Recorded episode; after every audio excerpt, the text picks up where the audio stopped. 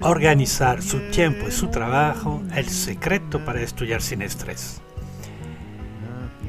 Quinto punto, hacer la actividad correcta en el momento adecuado. Este es otro de los secretos del trabajo eficaz. Hay que programar el tipo correcto de trabajo en el momento adecuado, es decir, en el momento en que se tenga más facilidades mentales para realizarlo. Te das cuenta que hay que alternar los temas, pero ¿por dónde empezar cuando te pones a trabajar?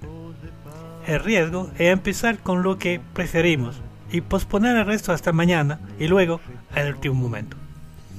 Pero si se trata de un trabajo en el que se corre el riesgo de bloquear un ensayo, un informe de práctica, un problema de matemática, piensa en trabajar por nivel, por secuencia. Para una presentación, un informe, comienza por elaborar el plan en una o más sesiones de 25 minutos. Una vez que las ideas están bien organizadas, es más fácil redactar y preparar el contenido en detalle. Por lo tanto, es mejor comenzar con trabajos que requieren concentración. El aprendizaje de un curso, una lección, la preparación de una tarea difícil, pero como hemos visto en el episodio anterior, cortando este trabajo en secuencias variadas. Además, es el tipo de trabajo a repartir en varios días. Es más fácil concentrarse por la mañana y reservar el final del día para ejercicio de aplicación una vez que haya entendido bien el curso.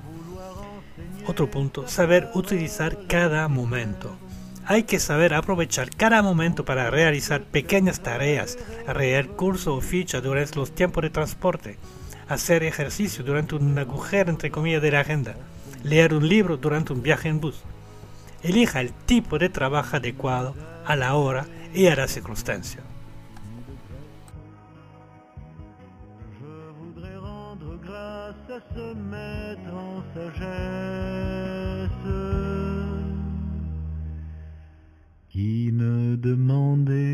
que le droit la.